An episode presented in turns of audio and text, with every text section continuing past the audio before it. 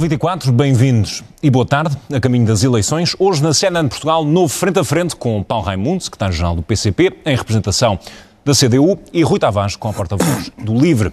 O sorteio ditou que Paulo Raimundo tem a primeira pergunta, Rui Tavares terá a última intervenção. Meus senhores, bem-vindos novamente aos estúdios da CNN.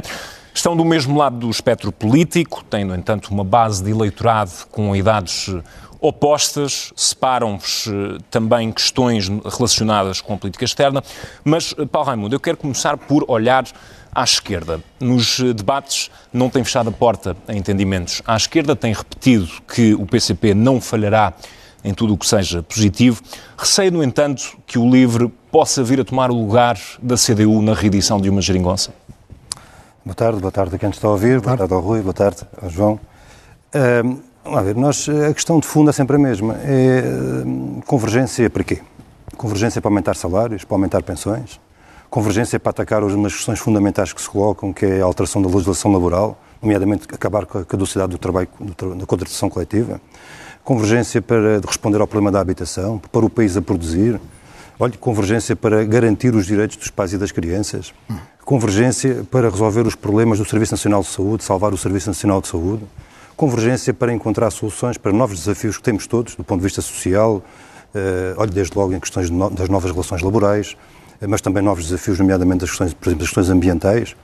Eh, nós nunca, nunca falharemos a essa, a essa convergência e estaremos disponíveis para elas, como sempre, como sempre. Essas seriam as prioridades? Não, não, não, é uma, não, não, é, não é uma questão de prioridades, é uma questão de nós olharmos para o país em que estamos, um país com uma, com uma, com uma injustiça crescente, um país com contrastes brutais, onde temos 3 eh, milhões de trabalhadores que ganham até mil euros de salário eh, bruto por mês, e depois temos os grupos económicos a encher 25 milhões de euros de lucros por dia, e, não é, e perante esta realidade, não é possível nós eh, olharmos para isto e acharmos que é um, o caminho vai-se fazendo devagarinho. Não, o caminho tem que ser um caminho de ruptura com, este, com esta situação. E depois há uma outra situação ainda, que também está no, no centro da, da, própria injustiça. No caso da habitação em concreto. Então nós temos uma dimensão brutal, gente apertadíssima, que não consegue aguentar as suas rendas, não, não consegue aguentar as suas prestações ao banco, e os bancos com 12 milhões de euros lucros por dia. Qualquer coisa aqui que não está bem. E, portanto, nós nunca falharemos como nunca falhamos, e como a nossa história demonstra, aliás, que o papel determinante que tivemos em 2015 para essa matéria, uh, nunca falharemos uh, nenhum, nenhuma convergência que responda aos problemas concretos do país. Isto para nós é uma questão, uma evidência, e se me permite já agora... Uh, eu não acompanho essa, essa introdução que fez do ponto de vista de, dos eleitores mais velhos, eleitores mais novos. Não. Nós estamos todos a disputar eleitorado, a apresentar os nossos, uhum. nossos, nossos programas, as nossas propostas, e se é uma coisa da qual é hoje fundamental dar resposta também, tem a ver com a chaga da precariedade. E um país como o nosso que conseguiu eh, superar e bem a chaga do trabalho infantil, terá, terá que estar em condições de responder a esta chaga que a precariedade tem aliás, transversal, para os mais novos, mas também para os mais velhos. Rui Tavares, quando debateu consigo, Pedro Nuno Santos deixou a porta aberta a um entendimento com o LIVRE depois das eleições, mas apelou ao voto útil quando disse a agenda do LIVRE só pode ser implementada se o PS ganhar as eleições. Acha que esta declaração pode esvaziar o LIVRE e contribuir para que por exemplo, o Rui Tavares volta a ficar sozinho no Parlamento? Boa tarde, João Paulo Marinheiro. Boa tarde também ao Paulo Raimundo. É um prazer estar aqui consigo como uh, representante da CDU e do PCP. Boa tarde a todos os telespectadores. Eu acho que era só o que mais faltava que os partidos demonstrassem essa autossuficiência. A melhor maneira de implementar as ideias do LIVRE é votar no LIVRE. A melhor maneira de implementar as ideias do PCP é votar no PCP ou na CDU. E eh, para votar no PS, às vezes nem para implementar as ideias do PS serve, como nós vimos com a maioria absoluta do PS, que, passado dois anos, eh, foi, foi ao charco.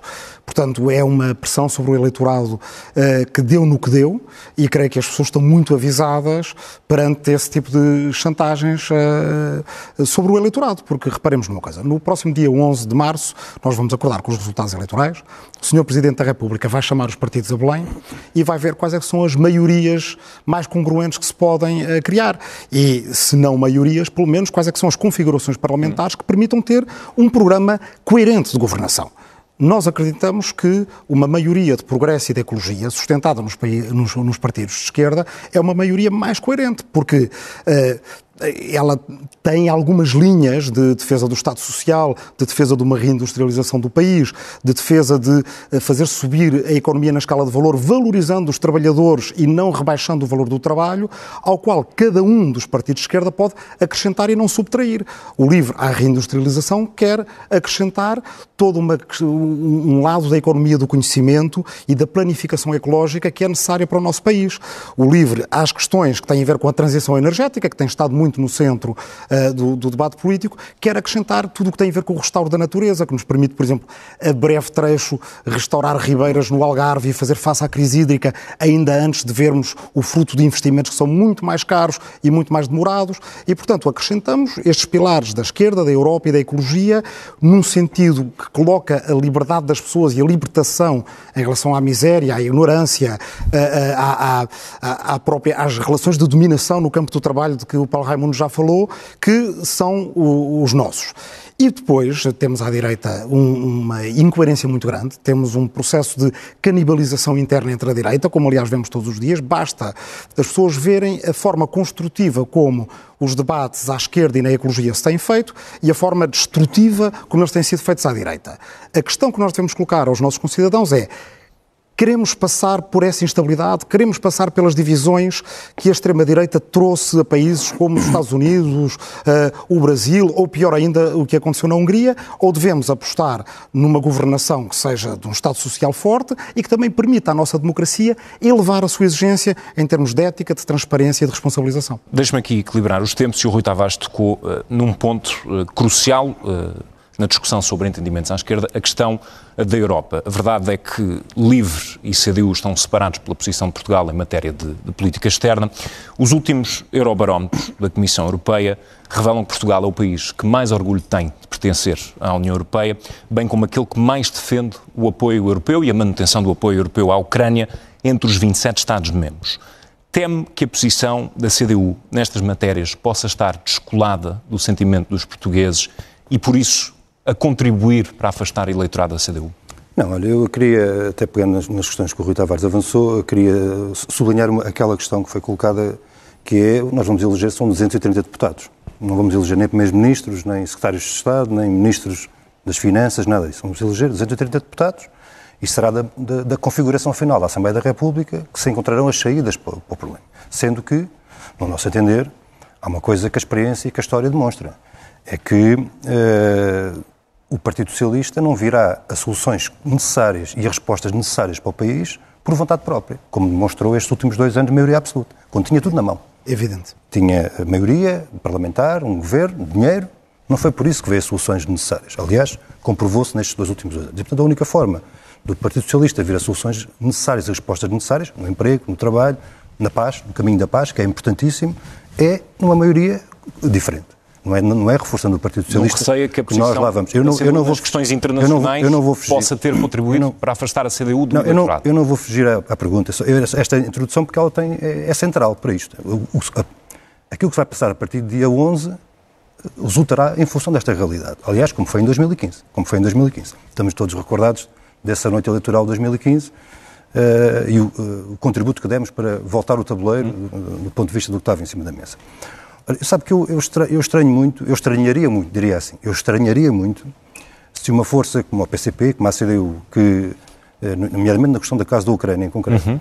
Eh, desde 2014, que está preocupada, apontando, chamando a atenção para o que estava a decorrer numa guerra que já se praticava desde 2014, que teve naturalmente uma escalada brutal eh, em 22, 24 de fevereiro de 22, eu estranharia, estranharia muito que uma força pela paz, que exige a paz desde 2014 até agora fosse penalizada por querer a paz. Estaríamos Mas a questão, mal, a crítica que, mal, a crítica que apontaram, muito mal. A crítica que apontaram ao PCP e à CDU foi, de certa forma, de poder estar a amplificar uh, a visão russa uh, do conflito sabe, em, em, determinados sabe, momentos. Sabe que nós fomos confrontados com duas coisas. Admite que houve essa dualidade na fomos, leitura Nós do fomos confrontados com duas coisas. Uma coisa é a posição do PCP e outra coisa foi a caricatura que fizeram da posição do PCP. E andámos meses a arrastar uma discussão que não tinha cabimento nenhum nós chamamos a atenção para três coisas, que hoje são uma evidência.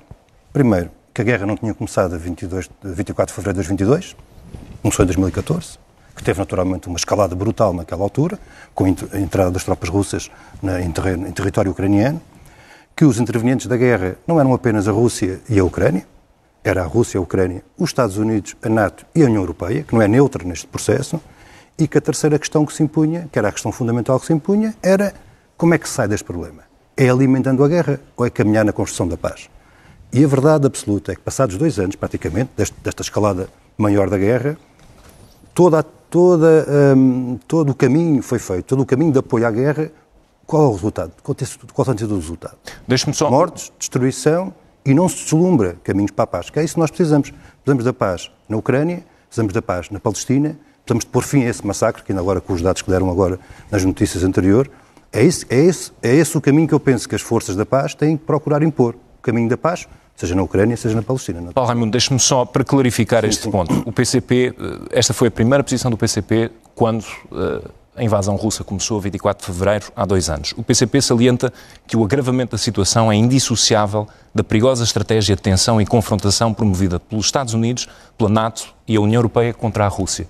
Daí perguntar-lhe se não há uma visão enviesada deste conflito. Não, porque... Apenas, ou admite se houve falhas de comunicação na leitura do PCP relativamente eu, ao conflito? Eu disse, a nossa posição eh, no dia 24 de fevereiro, no dia 24 de fevereiro de 2022 foi exatamente essa, foi chamar a atenção para três questões. A guerra não tinha começado naquele dia, há antecedentes que não se pode deixar de ter em conta, que os intervenientes na guerra não eram apenas aqueles, eh, os diretamente envolvidos, Rússia e Ucrânia, e que aquilo, aquilo que era exigido aos Estados, à União Europeia, a cada um de nós, era que caminhar para obrigar os intervenientes na guerra a sentarem-se na mesa para encontrar o caminho da paz. A solução encontrada foi outra. Foi pôr mais bombas na guerra, mais gasolina na guerra e as consequências estão à vista. Deixe-me deixe agora equilibrar os tempos uh, com o Rui Tavares neste ponto. Rui Tavares, uh, num cenário em que todos uh, forem necessários para, para, entendimentos à esquerda e tratando-se o LIVRE e o Rui Tavares de europeístas convictos, as posições do PCP sobre a União Europeia ou mais recentemente sobre o conflito na Ucrânia seriam entraves para si a que se junte a um entendimento? Sejamos justos o PCP e o LIVRE têm posições divergentes sobre a União Europeia, mas têm posições coerentes. Uh, e, infelizmente, isto não é geral na política portuguesa. Mesmo à esquerda, há partidos que são seguidistas em relação à União Europeia, no sentido em que o que Bruxelas decidir está bem decidido e vão atrás, e há outros partidos que ou são omissos ou oscilantes em relação à, à sua posição da União Europeia. Portanto, aqui acho que podemos ter um debate muito profícuo, porque de facto partimos de pontos de vista diferentes. O LIVRE acredita que o projeto europeu é um projeto essencial para que nós possamos ter uma voz na globalização e na política internacional do século XXI. E achamos que o que está à nossa volta uh, comprova isso. Os países da União Europeia, como se costuma dizer, são países que ou são pequenos ou ainda não perceberam que são pequenos, mas são. Uma Alemanha, uma França, quando comparadas com o poderio de uma Índia, de uma China, são países pequenos. E, portanto, a única hipótese que os europeus têm de conseguir fazer face a esta fase de grande instabilidade internacional é terem união contra os imperialismos. Nós somos contra todos os imperialismos. Somos contra o imperialismo dos Estados Unidos, somos contra o imperialismo russo.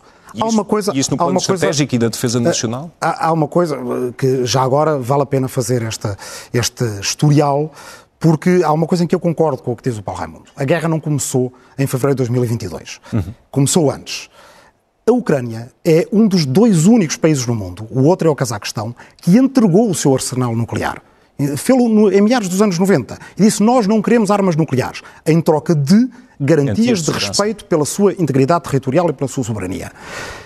A partir do dia 31 de dezembro de 1999, que foi quando Vladimir Putin assumiu o poder na Rússia, a Ucrânia nunca mais teve sossego basicamente foi tratada como um, uh, digamos, o, o, a esfera de influência onde a Rússia poderia interferir. A Rússia de Putin, não é, não confundamos a Federação Rússia de Putin com a Rússia propriamente dita, e muito menos com o povo russo, poderia interferir à vontade os uh, candidatos presidenciais vitoriosos na Ucrânia tinham que ser pró-russos ou então eram envenenados, como nos lembramos em 2004. Uh, a seguir, esses candidatos, mesmo os pró-russos, não poderiam negociar com a União Europeia, uh, porque senão, evidentemente, a, Ucrânia seria acossada, intimidada, e isto termina com, mesmo a eleição de um presidente. Lembremos que Zelensky foi eleito como um presidente pró-russo, a sua língua materna era o russo das uh, regiões mais russófonas da Ucrânia. Mesmo aí, de um país que já tinha sido invadido em 2014 na Crimeia uhum. e no Donbass, voltou a ser invadido. Portanto, nós não podemos abandonar a Ucrânia. Reparem o que é que teria acontecido se eh, connosco, Portugal, e eu acho que os portugueses não são só pró-ucranianos, porque há muitos ucranianos em Portugal, são pró-ucranianos porque nós estamos habituados a ser um país pequeno ao lado de outros países maiores. A Ucrânia é 28 vezes menor do que a Rússia. E, portanto, o sentido de justiça próprio dos portugueses e também aquilo que diz a nossa Constituição, a defesa da autodeterminação dos povos, eu acho que nos uh, uh, legitima para sermos pela autodeterminação dos ucranianos, como somos dos palestinos, como somos dos sarauís, como fomos dos, uh, dos timorenses de leste. O que é que isso significa do ponto de vista do livro? Que uma política externa portuguesa tem que estar ancorada na autodeterminação dos povos e isso, para nós, de facto, é um, um vetor fundamental. Mas não significa só diferenças como estas aqui que discutimos respeitosamente.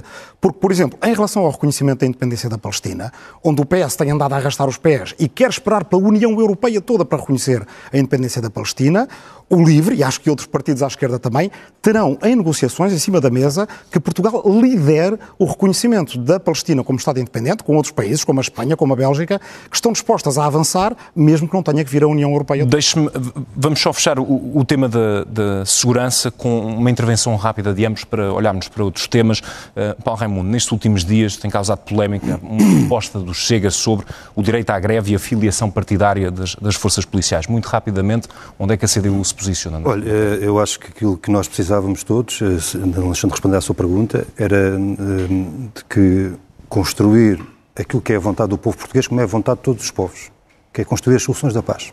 Esta que é a questão fundamental. E, e, acho que isto é que é aquilo que se impõe às forças da paz, às forças progressistas, é contribuir para que se pressione pressione até ao limite das nossas forças para concretizar os caminhos da paz. Mas para isso os é, agressores têm de recuar. É, é, todos, todos eles, todos eles naturalmente, todos eles naturalmente. Todos aqueles que agridem têm que ser naturalmente. Este é que é o grande desafio, penso eu, que temos. Mais, e se não o fizermos, se não o fizermos, nós arriscamos-nos a estar a alimentar um, um escalar brutal e in, in, inconcebível da, da, guerra. Este é que é um problema com que estamos confrontados, cabe a cada um, a cada um de nós. Mas eu queria a União Europeia ainda, porque, porque nós não podemos, Rapidamente, Paulo, uh, neste, caso, neste, neste quadro, respeitosamente desta discussão e bem, que é, nós temos que olhar para aquilo que temos e não para aquilo que gostaríamos. É? E esta União Europeia um, ehm, é a União Europeia que empurra milhares de migrantes para o, para, o, para o, cemitério do Mediterrâneo. É a União Europeia que negocia com a Turquia como se fosse mercadoria os migrantes, os, os, migrantes, como sabemos. É a União Europeia, olha, é a União Europeia que, nos, que disse assim ao Estado português: o Estado português pode meter dinheiro na TAP, desde que o fim seja o caminho da privatização.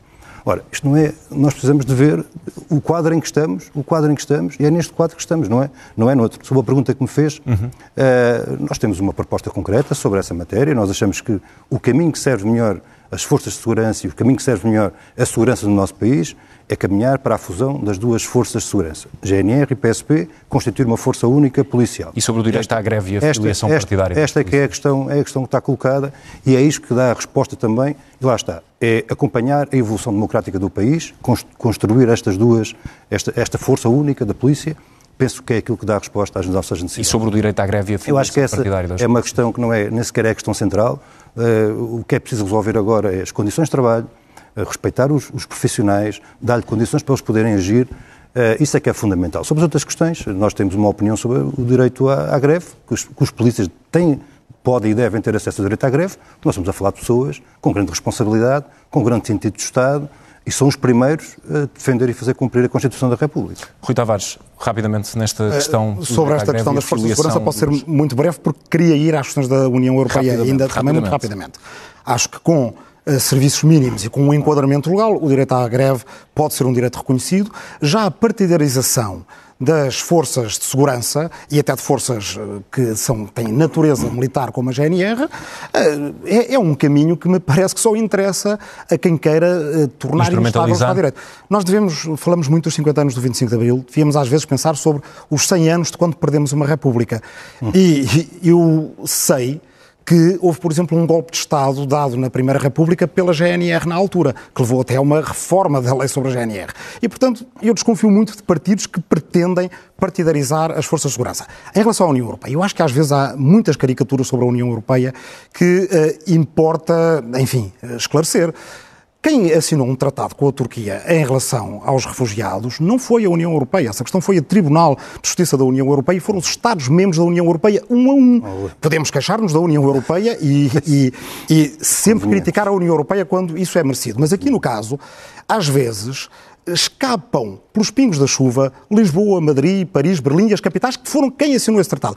Da mesma forma, em relação à privatização da TAP, não há nada no direito europeu que diga que a TAP tem que ser privatizada. Claro, isso é verdade. Portanto, é não, é, não, um, é um, um, governo da União é Europeia pode ter a TAP nacionalizada como privatizada. Aqui eu acho que a diferença é um bocadinho, é um bocadinho como naquela anedota em que uh, alguém que diz, uh, oh, meu amigo, como é que eu vou para Lisboa? E a resposta é, eu se fosse assim não começava aqui. Quer dizer, nós temos de começar aqui, aqui onde estamos. Claro. Nós estamos na União Europeia. Portugal tem muito mais a ganhar em tornar a União Europeia um espaço uh, de democracia, um espaço social e um espaço ambiental forte no mundo do que em imaginar como seria se não estivéssemos na União Europeia nem no euro. Olhemos também para dentro. Ambos usam futuro como palavra central no lema uh, dos programas. Um, Dados recentes do Observatório de Imigração mostram que 30% dos jovens nascidos em Portugal vivem hoje fora. A CDU está mais preocupada com aqueles que permanecem cá ou também está a pensar com propostas naqueles que saíram? Olha, bem que faz essa pergunta, porque isso leva-nos à questão central que tem estado arredada dos debates uh, e que é a questão central de sempre, é a questão central de sempre e é a questão central de hoje, que é as questões do trabalho, do trabalho e da centralidade que o trabalho exige. Porque nós podemos uh, refletir sobre questões parcelares, mas se nós não olharmos para o contraste da injustiça em que vivemos, se não olharmos para o trabalho como um elemento central para desenvolver o país, nomeadamente naquilo respeito aos salários, é preciso, é preciso elevar os salários. Não é o salário mínimo, é o salário mínimo, o salário médio, um caminho de progressão, um caminho de progressão que, que nos aproxime da média da União Europeia. É preciso, é, é preciso acabar com a discriminação salarial das mulheres, que é uma coisa que aumentou e não diminuiu eh, contraditoriamente tudo aquilo que é eh, avançado. É preciso atacar o problema dos horários e da desregulamentação dos horários. Nós temos hoje em Portugal mais de 1 milhão e 800 mil pessoas que trabalham em horários atípicos. Trabalho noturno, trabalho por turnos, trabalho ao fim de semana e por aí fora. E permita-me só esta imagem. Eu tive numa empresa, eh, não vale a pena estar a fazer publicidade à empresa, mas elaboração contínua, que faz batatas fritas, para percebermos a importância estratégica de elaboração contínua nas batatas fritas, eh, e que presenciei uma coisa eh, que vai marcar que é o facto de, às sete e meia da manhã, há uma senhora que vem a sair e há um senhor que vai entrar, que era o marido de mulher, uhum. e que se cruzaram naquela situação. Este é um problema, é preciso resolver o problema da precariedade, eh, que tem, tem, que tem fenómenos, que tem, assenta sempre na mesma, no aumento da exploração, mas tem fenómenos diferentes hoje. As plataformas digitais, que é uma coisa que é preciso dar resposta. Olha, até desafios novos estão colocados do ponto de vista do trabalho que não estavam até hoje, a dimensão do teletrabalho, que é, é preciso é preciso garantir os direitos também desse, desse ponto de vista. Os novos desafios com a digitalização, com a inteligência artificial, são tudo matérias que é preciso olhar para elas e responder do ponto de vista, do ponto de vista concreto. E isto é que é preciso estar no centro do debate. A relação de trabalho, os horários, os salários, as garantias para o futuro. E para chegar à sua pergunta, porque nós precisamos de garantir a todos aqueles que nos batem à porta uh, todas as condições e todos os direitos, de maneira que, com os direitos consagrados, lhes possamos exigir os deveres que todos, todos nós temos. Da mesma forma que precisamos de, precisamos de estancar esta sangria de famílias separadas, de, de saudades, de, de, de, vidas às vezes destruídas, que obrigam eh, a milhares e milhares e milhares de pessoas a procurar lá fora aquilo que o país não está em condições de dar. Isso me permite só para acabar. Uhum. É que o problema não é eh, este ou aquele por a sua vontade própria, tem esse direito à procura do mundo, está tudo certo. O problema é aqueles que são empurrados para fora do país e que fazem cá uma falta extraordinária. Eu tive há uns dias na Zogma, uma indústria aeronáutica de ponta, com condições, com operários altamente especializados. Nós formamos-los, nós damos-lhes a experiência laboral e depois, quando eles estão em condições de porem esse conhecimento todo uh, ao serviço do país, ao serviço da aeronáutica naquele caso. Vão trabalhar para a Holanda, para a Alemanha, para onde for, onde são bem tratados, onde são uh, onde têm salários condignos eh, e onde fazem um trabalho que podiam fazer cá, desde que fossem respeitados para a questão central de sempre, que é os salários. Deixe-me equilibrar aqui o tempo. Rui Tavares, o que é que está ao alcance do país fazer para segurar os que estão cá e tentar convencer os que estão lá fora a voltar? no espaço de liberdade em que estamos, é natural que as pessoas eh, emigrem, mas o que é necessário, o que é urgente, é que as pessoas possam voltar e que o país seja atrativo para as pessoas que podem voltar. Eu já emigrei, já voltei, uh, e acho que o país tem que dar a oportunidade às pessoas que são dinâmicas de terem asas para voar, porque esse dinamismo de alguns é que também nos permite ter um Estado social que garante dignidade para todos. Isto faz-se com algumas coisas muito práticas. O Paulo Raimundo falava dos trabalhadores portugueses que, noutros países europeus, são muito mais produtivos do que cá. Não é porque são os mesmos trabalhadores, eles trabalham igualmente bem. A questão é que as técnicas de gestão, a alocação de capital e o investimento público é muito diferente entre cá e lá, e é nisso que nós podemos mudar. Quando nós uh, falamos, por exemplo, da semana de quatro dias, e gostaria de uh, até recomendar às pessoas que podem, no site do livro, nós temos o relatório do projeto piloto da semana de quatro dias, que, por proposta do livro, foi desenvolvido durante estes, uh, este último ano e tal. Isto significa pessoas que têm precisamente mais capacidade de equilibrar o trabalho com a sua vida profissional, que têm a possibilidade, têm, que, por exemplo, podem, têm menos distúrbios de sono, têm menos ansiedade, isso faz de nós um país em que a nossa saúde mental também anda melhor melhor e é uma das coisas eh, que temos, de que temos de cuidar no nosso país. A mesma coisa quando, por exemplo, o LIVRE faz uma proposta como a da herança social, ou seja, a possibilidade de criar oportunidade económica para as pessoas entre os 18 e os 35 anos, pode ser financiada por um imposto sobre grandes heranças, uhum. sublinho grandes, porque às vezes há uns que tentam fazer de conta que não é disso que estamos a falar. A exemplo que existe em muitos países europeus, permitiria abrir uma conta de 5 mil euros para cada uh, bebê nascido em Portugal para se levantar entre os 18 e 35 anos. Isto significa que as pessoas podem comprar aquele equipamento para desenvolver o talento natural que têm numa determinada área, uh, ou meia dúzia de amigos abrirem uma empresa com um projeto que tenham, mais oportunidade económica, que é também o que as pessoas procuram lá fora e procuram aqui também. E queria, muito rapidamente, porque é um repto que o Paulo Raimundo lançou no outro debate e eu acho que faz todo o sentido. A cultura. A cultura exatamente. Uh, nós, na, na, década de 90, uh, uh, o investimento em cultura em Portugal ainda era muito na área apenas da, do apoio à criação artística. Depois passámos para o, o, o, apoio à criação de públicos e agora está na altura de sermos muito mais inovadores na área da cultura, sim aumentando em muito o investimento em cultura, e aí estamos certamente de acordo, e criando instituições novas, como por exemplo as casas da criação, semelhantes aos pontos Já da cultura no Brasil. mais porque queria fechar nesse ponto então, ainda temos de ouvir o Paulo Raimundo isso significa da sua palavra um país mais atrativo para pessoas que nesses países estão precisamente nestas áreas da criatividade, da cultura. Em matéria de cultura, Paulo Raimundo, eh, a CDU defende a valorização das carreiras, mas não há uma, uma quantificação eh, das medidas. Quanto é que vale a cultura para a CDU em matéria orçamental, em matéria de despesa? O que é deve ser o investimento? Olha, um, eh, permita-me só pegar numa, Sim, numa, deixa, numa deixa que foi, que foi dada é um minuto pelo, e meio, pelo Rui, que é esta questão de, de facto, desta, destas possibilidades todas que existem, do ponto de vista de, da organização do trabalho, do tempo de trabalho, numa situação em que temos hoje ritmos de trabalho eh, de grande intensidade e até para lá daquilo que era esperado, nomeadamente em, profissões intelectuais, um grande stress, que levam a situações de grande stress profissional, Uh, e daí decorre todo o problema das, das, doenças de saúde mental, problemas daí decorrem, com todas as consequências que isso tem.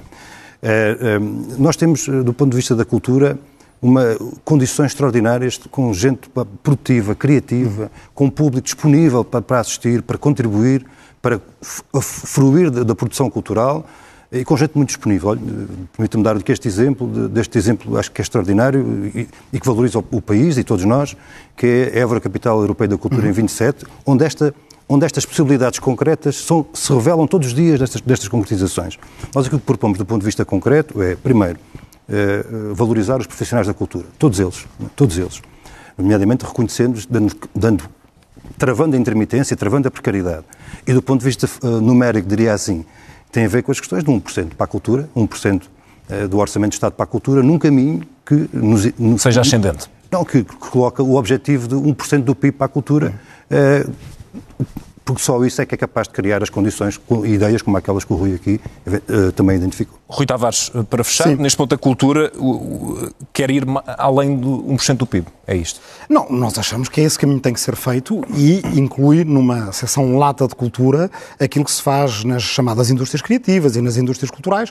É um setor muito importante para o nosso país, até pela sua ligação ao turismo, pela sua ligação ao património, pela vida que as nossas sociedades podem ter. E aí há muito de novo a fazer. Nós vemos, por exemplo, também pelo impacto da crise na habitação, que temos muitas associações que fazem parte do nosso tecido social e cultural e que asseguram coesão ao nosso país e que estão a perder as suas sedes, que estão a perder as casas onde, onde tinham. Também aí é preciso um programa de arrendamento acessível para essas uh, entidades que são tão importantes. É importante assegurar uma certa transição geracional em que as pessoas possam constituir facilmente cooperativas uh, ou empresas autogeridas, que é, aliás, um aspecto, a nossa Constituição, nos termos da lei, permite isso, mas a lei nunca foi escrita. Era uma coisa que o LIVRE queria fazer nos 50 anos do 25 de Abril e quer fazer com o grupo parlamentar que desejamos ter.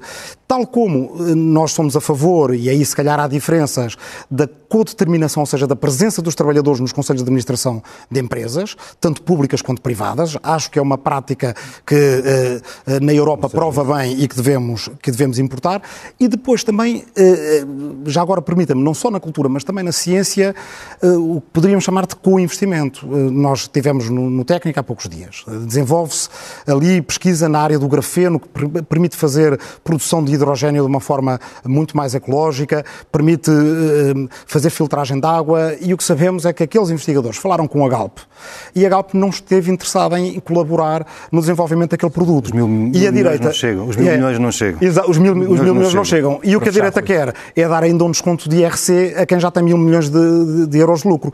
Aí o que dizemos é que é preciso um sentido estratégico para o investimento público que pegue nestes bons exemplos e, através da criação de um Centro Nacional para a Transferência do Conhecimento, ponha em contacto empresas, cooperativas, setor público e investigação. Tenho de fechar este debate. Rui Tavares, Paulo Raimundo, agradeço a vossa presença, boa sorte para a campanha. Já não regressam uh, aos debates na cena de Portugal. Vamos ver. De qualquer forma, os debates regressam à antena da TVI da CNN já amanhã, com Pedro Nuno Santos, secretário-geral do PS, e André Ventura, presidente do Chega. A partir das nove da noite, a moderação será da jornalista Sara Pinto. Boa tarde e até breve.